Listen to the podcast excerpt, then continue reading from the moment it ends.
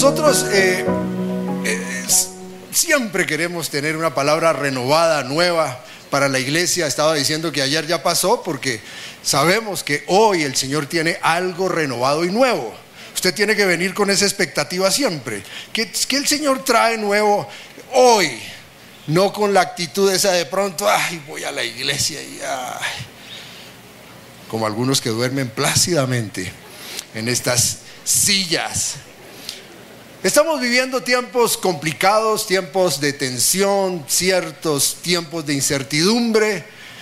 Em, las cosas a veces como que las pensamos con ciertas, eh, eh, con ciertos miedos o ciertos temores. La inflación, entonces hablamos ahora de inflación, de recesión hablamos. Hablamos de recesión, hablamos de, de qué va a pasar mañana, qué sucederá. Salimos de una situación de post pandemia que aún a veces nos marca un poco y también un periodo post electoral que también a veces nos trae cierta incertidumbre. El comportamiento del dólar, ¿será que me voy para Estados Unidos o no me voy? Baja, sube, muchos eh, muchos se levantan no a leer la palabra de Dios, sino a ver cómo están los indicadores del dólar. Y también tenemos muchos desafíos doctrinales. La iglesia tiene que saber que en este tiempo tiene desafíos doctrinales, doctrinales, y no solamente doctrinales, sino de fe. Tenemos desafíos que tenemos que mirar a ver cómo los vamos a, vamos a salir adelante.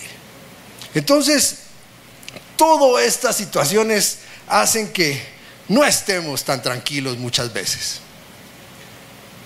Y hace unos días tuve una cita, uno una cita, estuvimos charlando con una de mis hijas. Y a propósito, es bueno charlar con los hijos. Es bueno mirar a ver en qué están. Y esta señora ya es casada.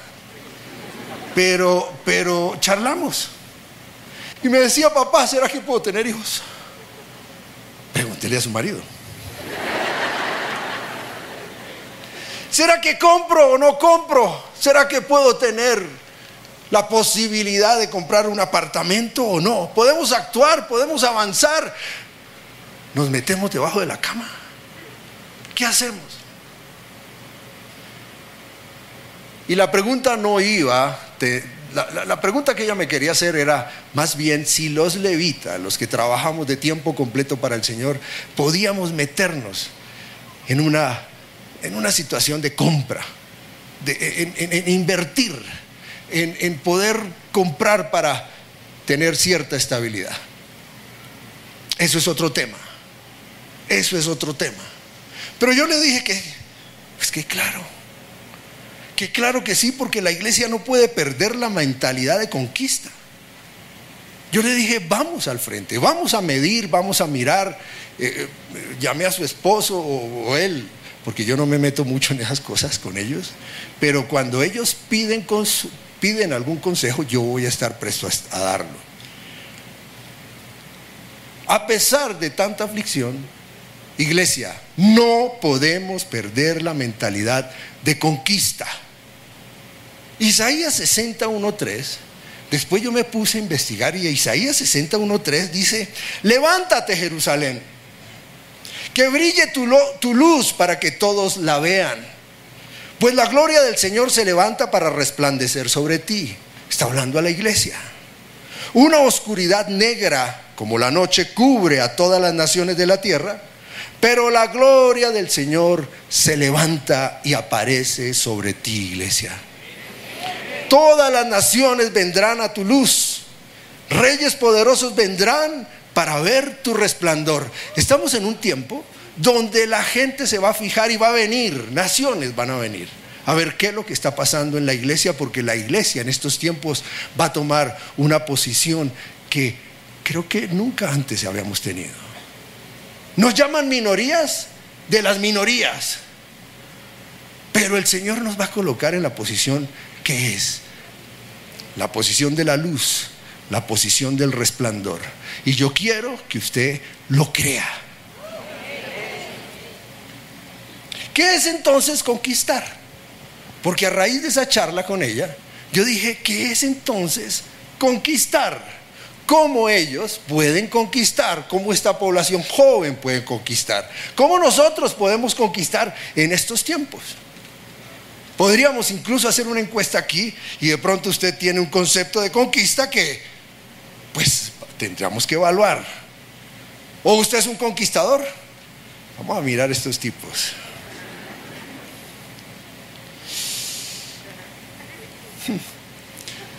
En estos tiempos se han rajado tanto estos tipos, no me miren mal, pero vemos mujeres conquistando y los tipos muy poco. Silencio.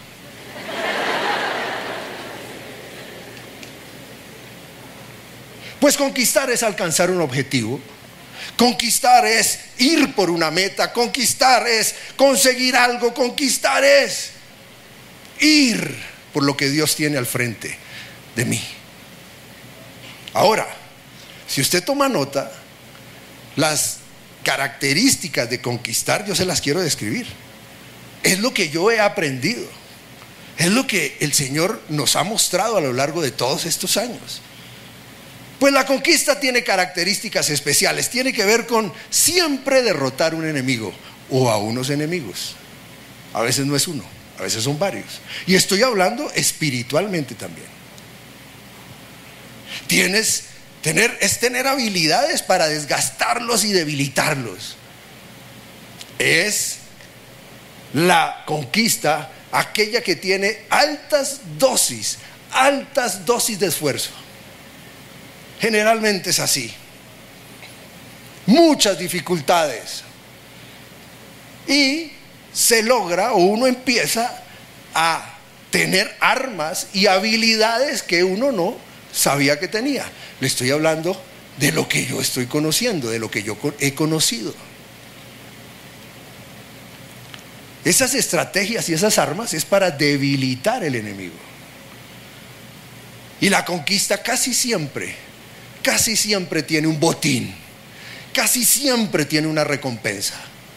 El Señor siempre que tú conquistes te va a dar una recompensa. Vuelvo y digo, eso es lo que yo he conocido.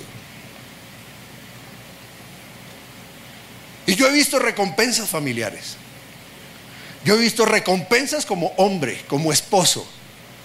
Cuando el Señor me ha dotado para conquistar.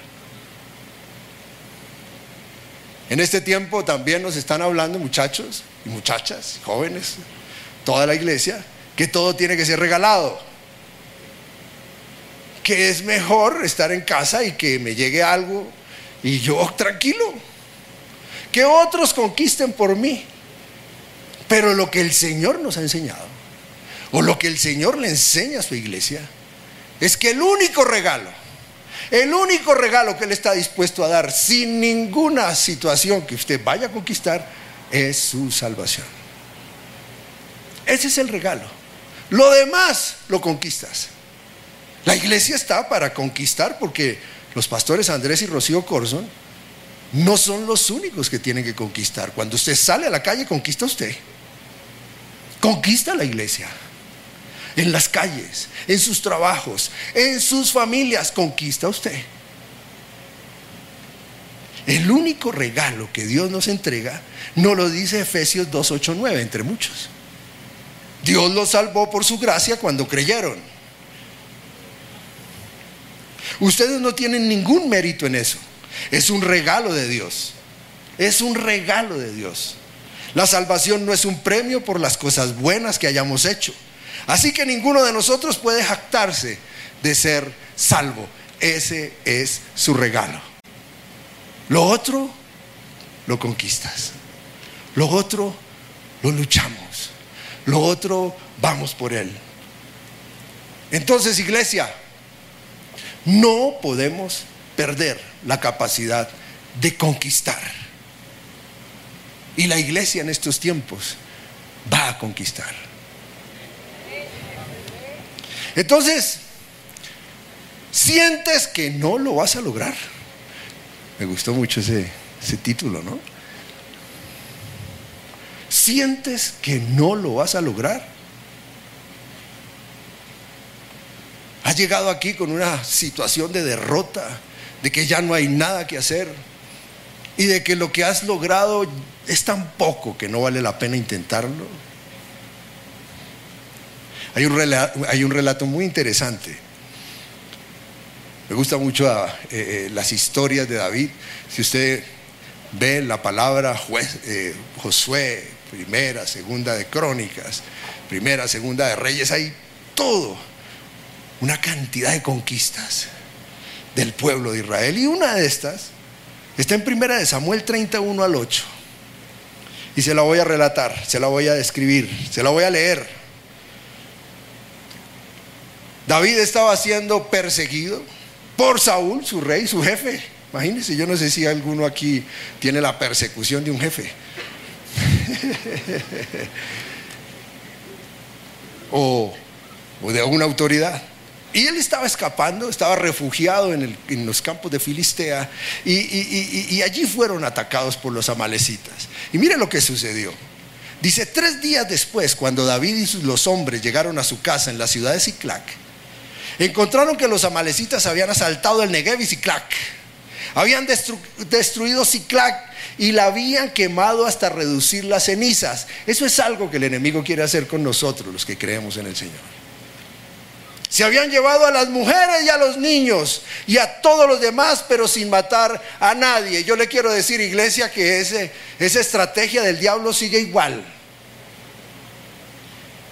En nuestras casas, en nuestras familias, en la iglesia, el diablo siempre quiere debilitar a las mujeres y arrancar los niños. Y estamos en eso. En momentos de evolución, los abortos, el matar los niños es una gran estrategia del enemigo. Sigue siendo. No es muy creativo el cachudo este. Cuando David y sus hombres vieron las ruinas y se dieron cuenta de lo que les había sucedido a sus familias, lloraron a más no poder. Y eso es otra estrategia, ponernos a llorar a los hombres. Lo que pasa es que tenemos la gran capacidad de seguir chillando. Los hombres debilitados en casa es algo que el enemigo, quiere tener.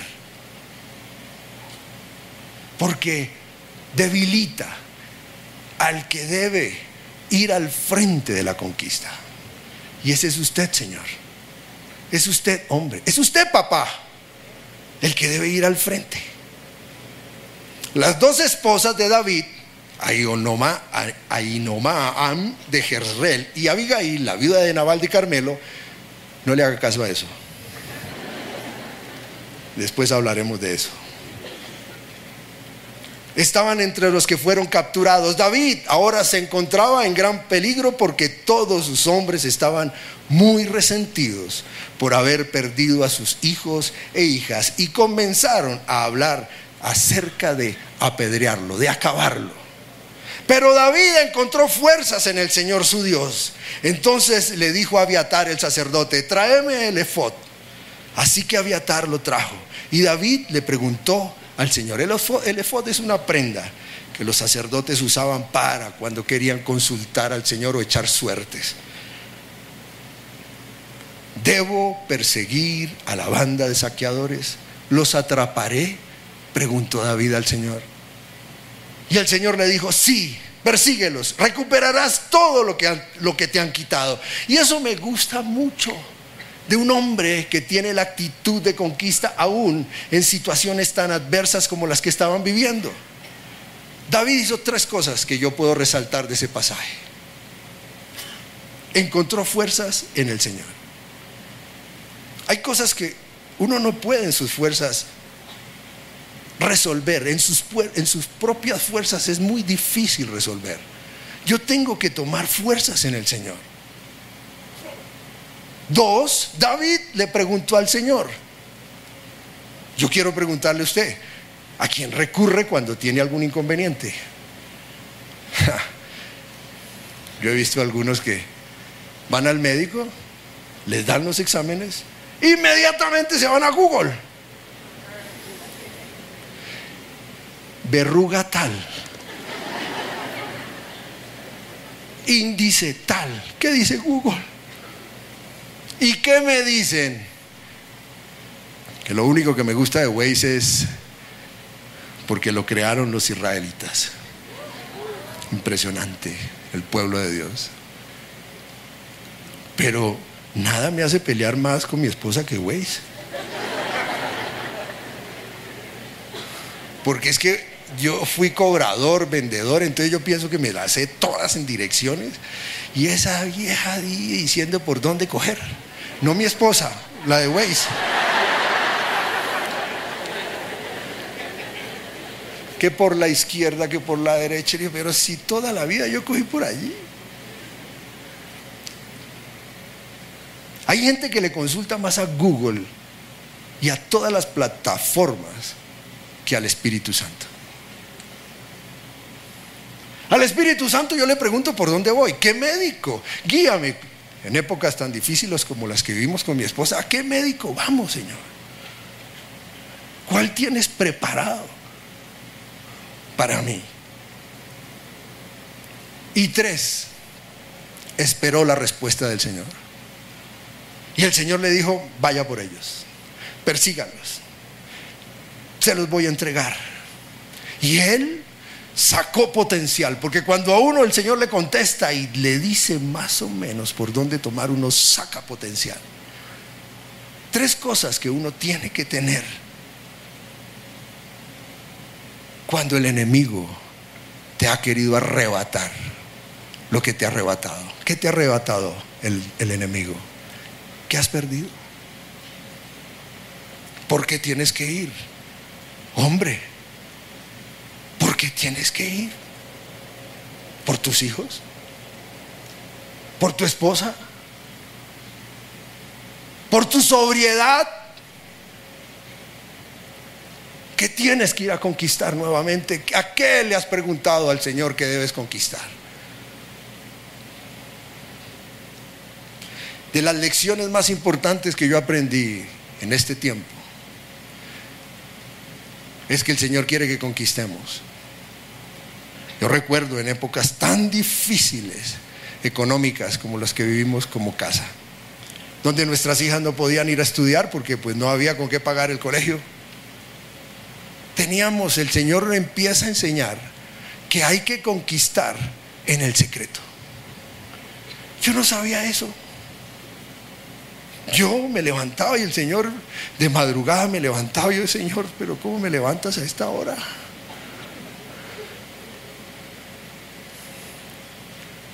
Y los hombres tienen que salir. Hay hombres que, hay hombres que escuchan ruidos afuera, ¿cierto?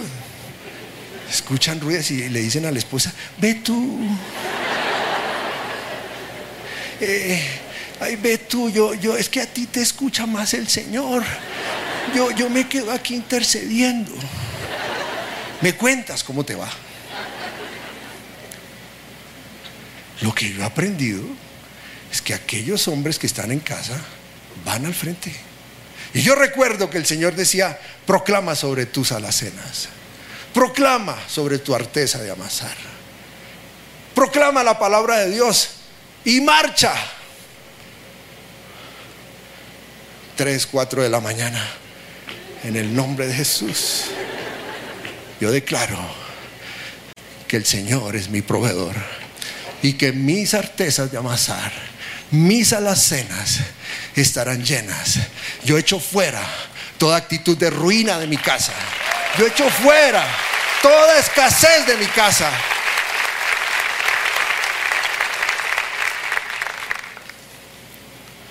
Algunos tipos me están mirando y me dicen, Está loco. Pues hay cosas que del Señor que para el hombre son locura. Y esa es una conquista que como familia alcanzamos. Sacar la escasez, sacar la ruina de nuestra casa. Ahora, hombre, si tú no estás en santidad, si tú no estás obedeciendo al Señor, ni se te ocurra, porque el enemigo te da una muenda que ni te imaginas. No que no cometas errores, ojo. Señora, por favor también téngameles con paciencia, porque no es que no cometa errores, es que no esté en pecado. Eso es distinto.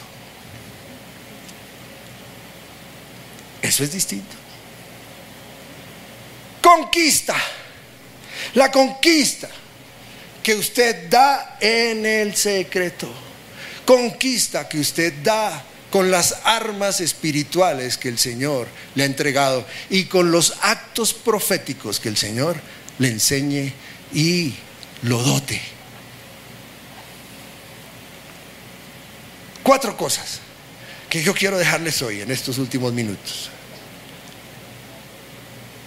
Que debe tener una mentalidad de un conquistador, de una conquistadora, porque hay mujeres aquí que les toca solas, ¿no? Un aplauso para ellas.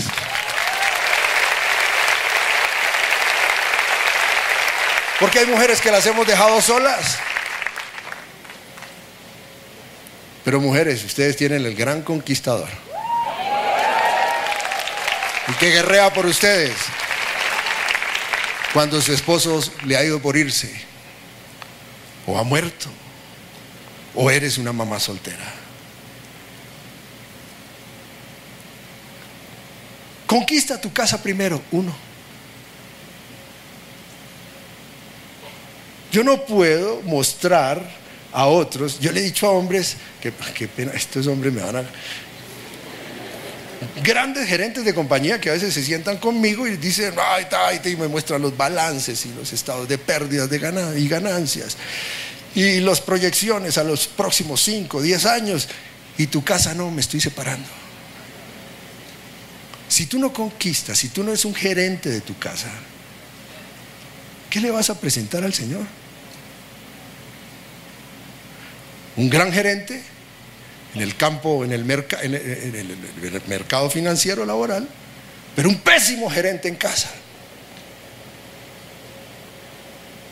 Entonces yo tengo que entrar a conquistar, a conquistar aún ese salario mínimo que te ganas.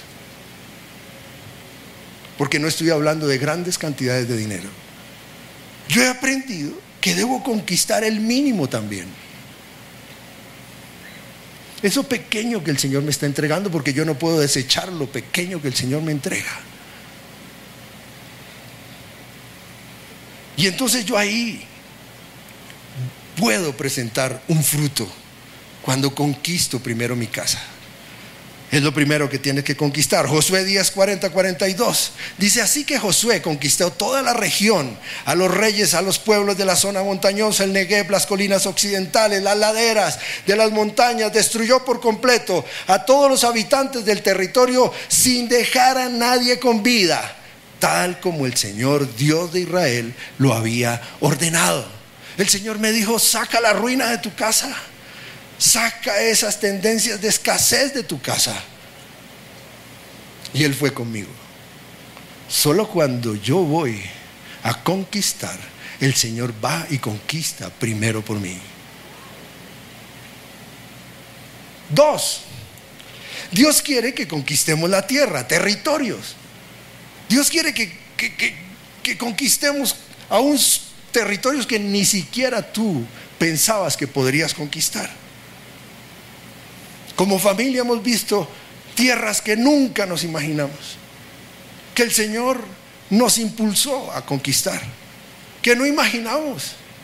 Yo no canto ni en el baño. Y mis hijas cantan. Conquistas que el Señor hace por nosotros muchas veces.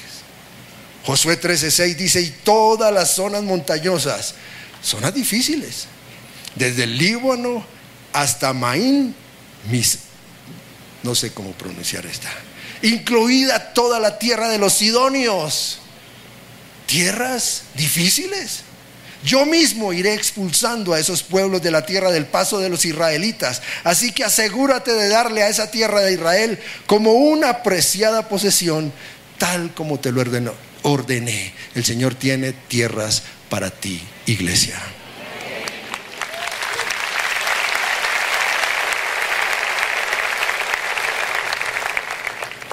Como una preciada posesión. Eso fue lo que yo le dije a mi hija. Tienes tierra, tienes tierra para ti. Ahora tiene que echar números, ¿no? No está eximida de eso, junto con su esposo. Tres, un conquistador conquista con base en las promesas de Dios y no las olvida en el tiempo. Cuando el Señor promete, por eso yo le digo a estos tipos, hermano, métete en la palabra porque ahí están las promesas. Ahí están. Y el Señor te va a dar promesas que se van a cumplir no en un año, no en seis meses, en 20 o 30 años también. Tú alcanzas prosperidad, tierras, ministerios, llamados, generalmente cuando tú eres joven.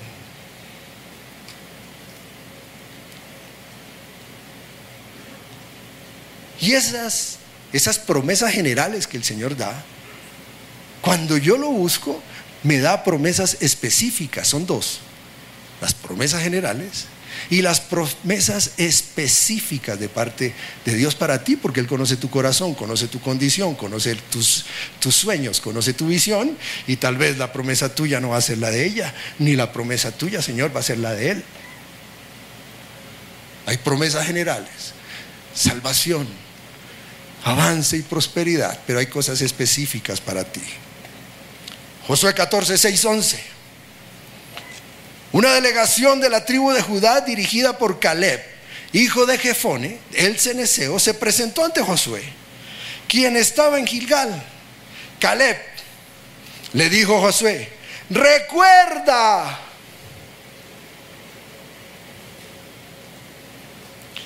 recuerda lo que el Señor le dijo a Moisés, hombre de Dios, acerca de ti y de mí cuando estábamos en Cades Barnea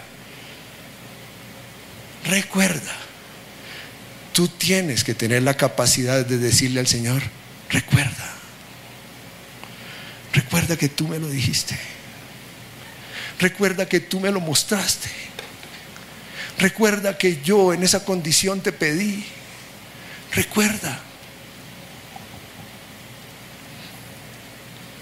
Yo tenía 40 años cuando Moisés, siervo del Señor, me envió desde Cades Barnea que explorara la tierra de Canaán. Regresé y di un informe objetivo. Y en el nuevo así dice, tú tienes que dar informes objetivos de las promesas que Dios ha dado. Yo le daba informes objetivos a mis hijas y a mi esposa. Informes de las promesas de Dios, que las vemos después de 30 años.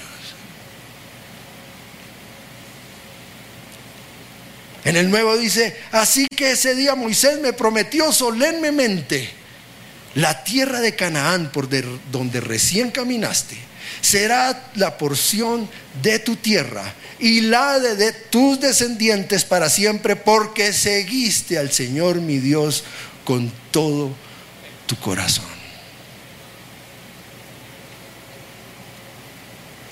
¿Te ha dado promesas el Señor? ¿O te quedas con las generales, que también? Pero tienes promesas específicas del Señor. Y mire lo que dice este hombre.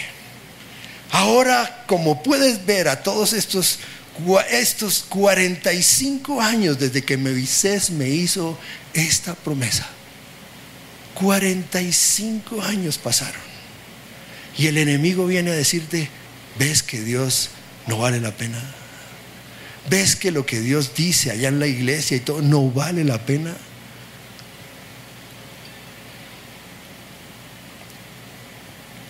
Cuarenta y cinco años este hombre esperó para que su tierra fuese consolidada, una tierra que era su preciada posesión. Y termino con la cuarta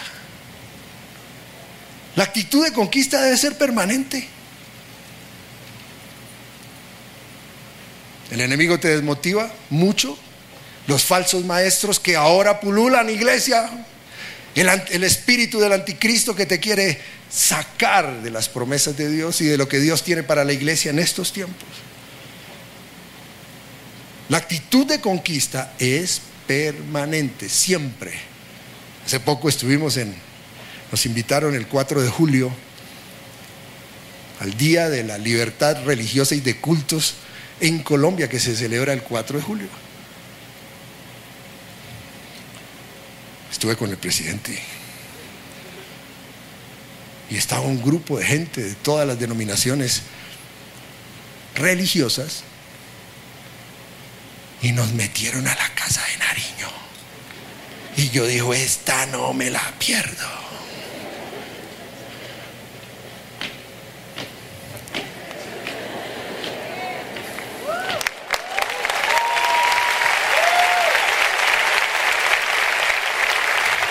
La persona que ocupe este lugar está en la bendición del Señor.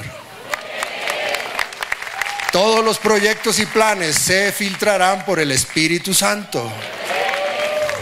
Declaramos que nada ni nadie, ni hechicería ni brujería comandarán en este lugar.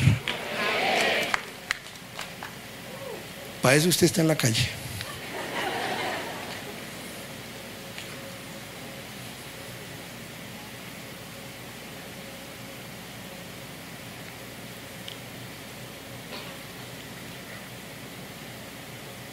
Estamos ante planteamientos muy difíciles que como iglesia las promesas de Dios nada las va a quitar. Pero usted tiene que conquistar ahora, como último, su fe.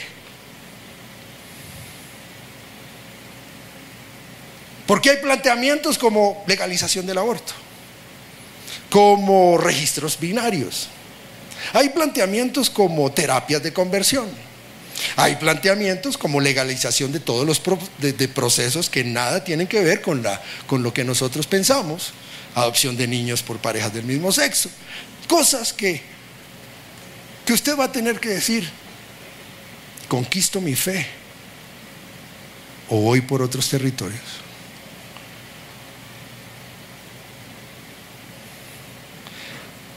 Son las conquistas del pueblo de Dios. Efesios 5, 10, 14 dice, averigüen bien lo que le agrada al Señor.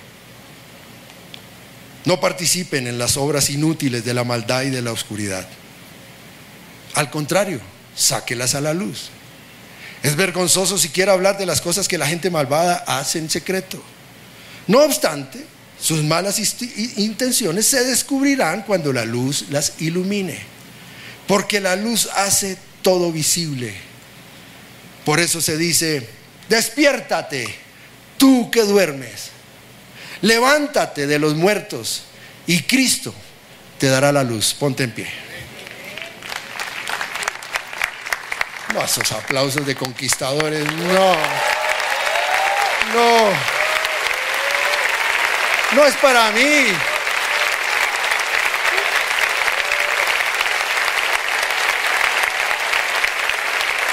Somos un pueblo conquistador.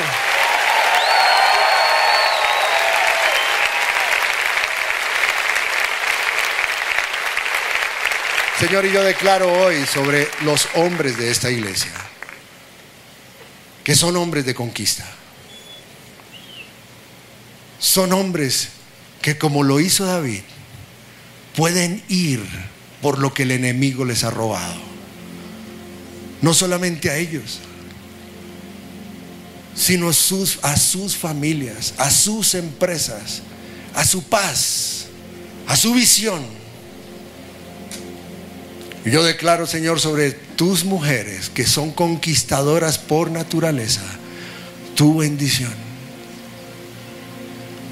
que ellas, que ellas sepan que tú vas al frente, que ellas sepan que también pueden ir por aquello que el enemigo les ha arrebatado, les ha robado, les ha arrancado. Hoy en el nombre de Jesús declaro una iglesia fuerte, poderosa, que es luz en medio de las tinieblas. Es una iglesia que alcanza las promesas de Dios para este tiempo. Es una iglesia que conquista lo principal, el corazón de Dios. Porque le cree. Porque se puede levantar.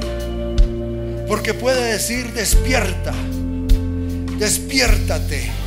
Tú que duermes. Levántate de los muertos. Y Cristo te dará la luz.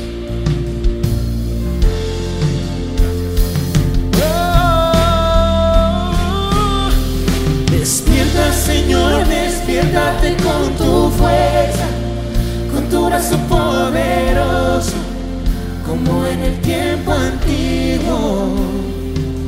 Con tus soplo secaste el mar, hiciste un camino, tú rompiste mi la libertad es mi destino. Como en el pasado volverán los que rescataste, a ti regresarán. Llenos de alegría cantarán, el llanto y el dolor desaparecerán. Por eso yo no temeré lo que el hombre pueda hacer. Yo confiaré en mi hacedor que extendió el cielo y el mar. Despierta, Señor, despiértate con tu fuerza, con tu brazo poderoso, como en el tiempo antiguo. Con tu soplo secaste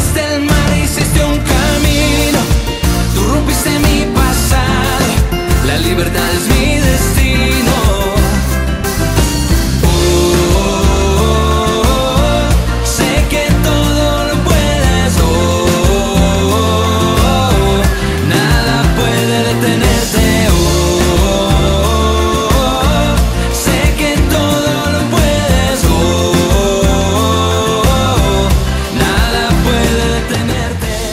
Si les gustó este video, pueden suscribirse al canal de El lugar de su presencia en YouTube. De esa manera gozará de todos nuestros beneficios.